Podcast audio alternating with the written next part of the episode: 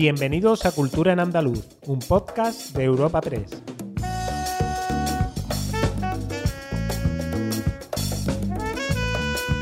Les damos la bienvenida a Cultura en Andaluz, el podcast de Europa Press Andalucía en el que presentamos las novedades culturales más destacadas de la semana. Soy Noelia Ruiz y tengo al otro lado del micrófono a mi compañera Esther Falero. Hola Esther. Hola Noelia, ¿qué tal? Eh, cuéntanos, ¿de qué hablaremos hoy? Empezaremos con algunos actos culturales con motivo del 8 de marzo, entre los que destacan una conferencia sobre aspectos poco conocidos de Zenobia Campubrí. Seguiremos con un festival internacional que trae a Sevilla las tendencias más vanguardistas del Nu Cabaret. Continuaremos con el Centro de Arte Contemporáneo, que ofrece una programación para este 2021 muy andaluza. Por último, presentaremos el Foro del Habla Andaluza, para desterrar la imagen falseada por estereotipos y tópicos que hay sobre nuestro habla. Y también daremos unas recomendaciones de planes culturales para los próximos días. El Centro Andaluz de las Letras ha organizado en Huelva, con motivo del Día de la Mujer, una conferencia sobre aspectos poco conocidos de Zenobia Camprubí.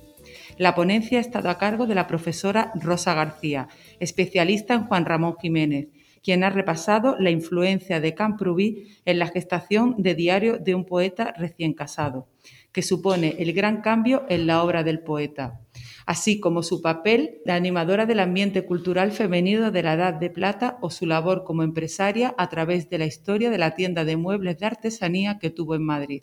Escuchamos a la delegada de la Junta en Huelva, Bella Verano. El CAL ha puesto en marcha un programa especial titulado Mujeres de Libro, dedicado a esas autoras para rescatarlas del olvido e incorporarlas con naturalidad a la historia de nuestra rica literatura y que en el caso de Huelva nos acercará a la figura de Zenobia Campubrí, evidentemente, de la mano de la profesora Rosa García, especialista en Juan Ramón Jiménez. En nuestra manera de rendir un homenaje desde Andalucía a esas escritoras, a esas grandes mujeres a las que queremos recuperar, sacar del pasado, traer al presente y proyectar al futuro para que las nuevas generaciones también puedan disfrutar de sus obras. Además, coincidiendo con el Día Internacional de la Mujer, el Museo de Huelva también se ha sumado a esta conmemoración, dando a conocer a la pintora Ascensión Hernán Catalina, una de las escasas mujeres que está representada en los fondos de Bellas Artes de esta institución, de la que se pueden ver dos obras de su etapa juvenil, Autorretrato y Figuras Femeninas. De su lado, en Sevilla, el Museo de Bellas Artes exhibe desde el lunes el relieve de la Virgen de la Leche de Luisa Roldán, La Roldana, incorporado recientemente al patrimonio público tras su adquisición por la Junta de Andalucía con destino a la colección de la Pinacoteca Sevillana. Como novedad, esta obra de Luisa Roldán, que representa a la Virgen dando el pecho al niño Jesús, motivo iconográfico de gran éxito en el barroco, se muestra al público temporalmente sin el marco que traía cuando se adquirió. Esta decisión, que deja al descubierto los laterales y la parte trasera, permite apreciar que está modelada en una mínima profundidad, generándose el relieve hacia el espectador formando una especie de caja escénica.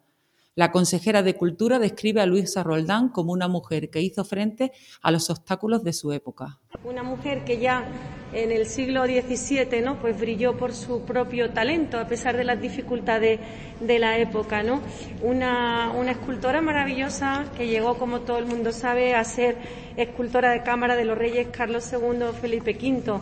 Y como digo, indudablemente por su propio talento, a pesar del momento, ¿no? Bueno, pues en el día de hoy exponemos aquí en esta sala maravillosa del Bellas Artes, rodeada de estos genios, ¿verdad? Este relieve de la Roldana que, como saben todos los andaluces, pues lo adquirimos recientemente en la segunda. Sevilla acogerá desde este sábado hasta el 27 de marzo la cuarta edición del NUCA, Festival Internacional dedicado al género del Nu Cabaret, se trata del movimiento de vanguardia en el que se superan todos los clichés tradicionales del cabaret para apostar por creaciones de autor marcadas por su tono transgresor, atrevido y valiente. Impulsado y dirigido por la polifacética artista Roma Calderón, el NUCA tiene como novedad en 2021 un nuevo carácter nómada, ya que se estrena trasladando su sede este año desde Madrid a Sevilla, donde contará con el Teatro Platea Odeón La Imperdible como anfitrión. Fieles a la idiosincrasia propia del cabaret, dos de las seis propuestas que se presentarán en el NUCA son estrenos absolutos y todas están estrechamente vinculadas al momento actual que se vive.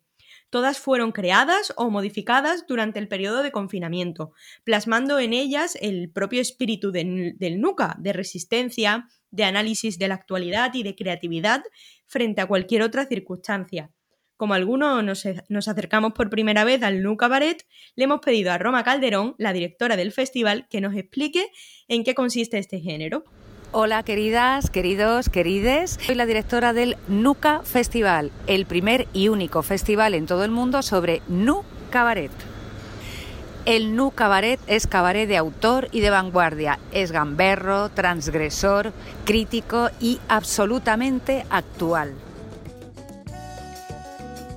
El arte contemporáneo andaluz protagoniza la oferta expositiva para 2021 del Centro Andaluz de Arte Contemporáneo, con ocho exposiciones, cuatro colectivas y cuatro individuales que estarán dedicadas en su mayoría a artistas andaluces. Cuatro de las muestras individuales y una de las colectivas se centrarán en el talento de Andalucía con retrospectiva de la obra de Teresa Duclos o Nazario, muestras de media carrera de los artistas Salomé del Campo y Abraham Lacalle, o la gran donación que en los últimos años ha venido realizando Pepe Cobo, creador de la mítica galería La Máquina Española, que supuso un revulsivo en la década de los 80. Así, el calendario expositivo del CAC se inicia el próximo 18 de marzo con la retrospectiva de Teresa Duclos y la muestra de Salomé del Campo, dos artistas diversas pero igualmente apasionadas por la pintura.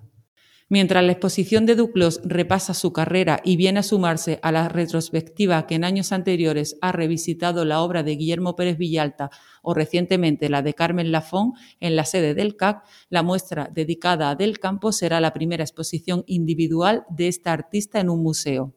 El director del CAC, Juan Antonio Álvarez Reyes, nos presenta la programación. Cuatro serán exposiciones individuales de artistas andaluces, dos de grandes artistas consagrados como son Nazario y Teresa Duclos y otros dos de artistas de media carrera como son Salomé del Campo y Abraham Lacalle. Al mismo tiempo eh, programaremos dos eh, grandes muestras internacionales dedicadas, una de ellas a cuestiones ecológicas que llevará por título Amazonía la Universidad Internacional de Andalucía, la UNIA, es la responsable de organizar este encuentro, que tiene como objetivo renovar el retrato lingüístico de la región y desterrar la imagen parcial y falseada de estereotipos y tópicos. Para cometer esta tarea, el Foro del Habla Andaluza contará con seis sesiones de carácter online y gratuito, previa inscripción. En ellas se atenderán aspectos como la pronunciación, el vocabulario, la presencia del andaluz en los medios o en la publicidad, así mm, como tópicos sobre el habla. La catedrática de lengua española de la Facultad de Filología e investigadora del grupo El Español Hablado en Andalucía, Araceli López Serena, nos ha explicado que la percepción negativa sobre algunos rasgos de pronunciación que se dan en determinadas zonas de Andalucía genera en ocasiones la sensación de que los andaluces hablamos mal. La catedrática cree que para hacer frente y combatir a esta creencia errónea es necesario clarificar qué es hablar bien o hablar mal y cuál es la diferencia entre hablar y pronunciar. Y es también muy importante recalcar que bien o mal son juicios relativos que no cabe aplicar a ninguna comunidad de hablantes en su conjunto, sino que únicamente tienen sentido cuando se valoran discursos concretos de hablantes particulares en situaciones comunicativas determinadas. Y es que enjuiciar los rasgos lingüísticos de un discurso concreto como formas de hablar bien o de hablar mal depende siempre del tipo de situación comunicativa en que este discurso se haya producido.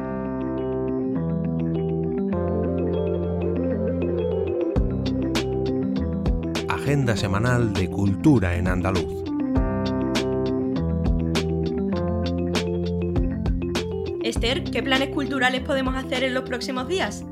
Pues en los próximos días tenemos citas bastante interesantes. Empezamos con la presentación el próximo 17 de marzo en Sevilla de la novela El Hijo del Padre, de Víctor del Árbol, un thriller que profundiza en las raíces del mal y en el peso que tiene la herencia familiar en nuestro destino. El acto tendrá lugar en la Biblioteca Pública Infanta Elena a partir de las 19 horas. En Alaurín de la Torre, el cantaor, intérprete y compositor de origen catalán Miguel Boveda será el protagonista absoluto este viernes, con motivo de la reanudación de las charlas abiertas al público del Centro Sociocultural y de Artes La Platea, de este municipio malagueño. En Almería, el patio de luces de la Diputación acercará los secretos de uno de los mayores misterios del cristianismo a través de la muestra, el hombre de la sábana. Esta joya expositiva del Museo de la Pasión de Cabra permanecerá abierta al público en el corazón de la ciudad. Y en la capital cordobesa, desde este jueves hasta el 20 de marzo, el Festival de Música Contemporánea reúne un ciclo de cinco conciertos. En su programación podemos encontrar a Taller Sonoro, Trio Zucan, Duo Lisus, Luis Fernández Castelló y Francés Joc y Ensemble Curaya. En Granada, el patio del ayuntamiento acoge hasta el 31 de marzo la muestra Mujeres en Resistencia, un conjunto de reportajes realizados en 21 países de todos los continentes por el prestigioso fotoperiodista francés Pierre-Yves Genet. El objetivo es proyectar el papel de la mujer en diversas culturas y la aportación y compromiso femeninos con las más diversas causas, proyectos y valores. ¿Y tú, Noelia, qué nos puedes recomendar para estos días? Hoy me apetece compartir una sugerencia para los amantes de las artes escénicas.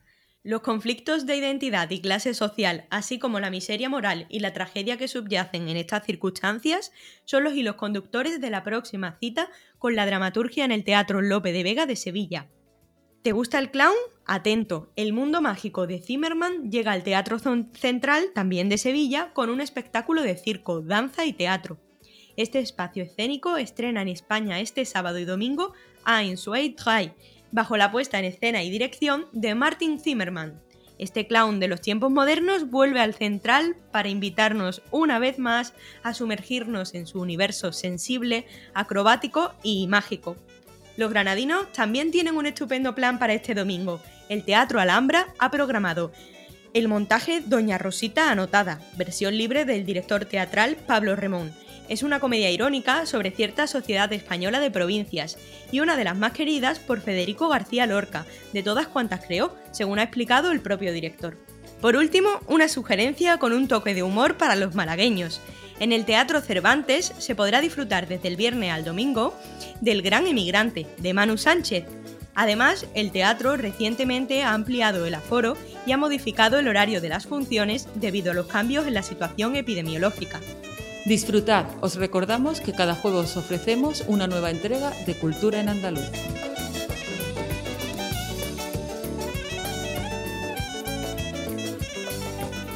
Despedimos esta entrega de Cultura en Andaluz invitando a todos nuestros oyentes a descubrir el resto de episodios de este podcast, así como todo el catálogo de programas de nuestra red a través de europapress.es barra podcast. Recuerda que además todos ellos están disponibles en las principales plataformas de podcasting.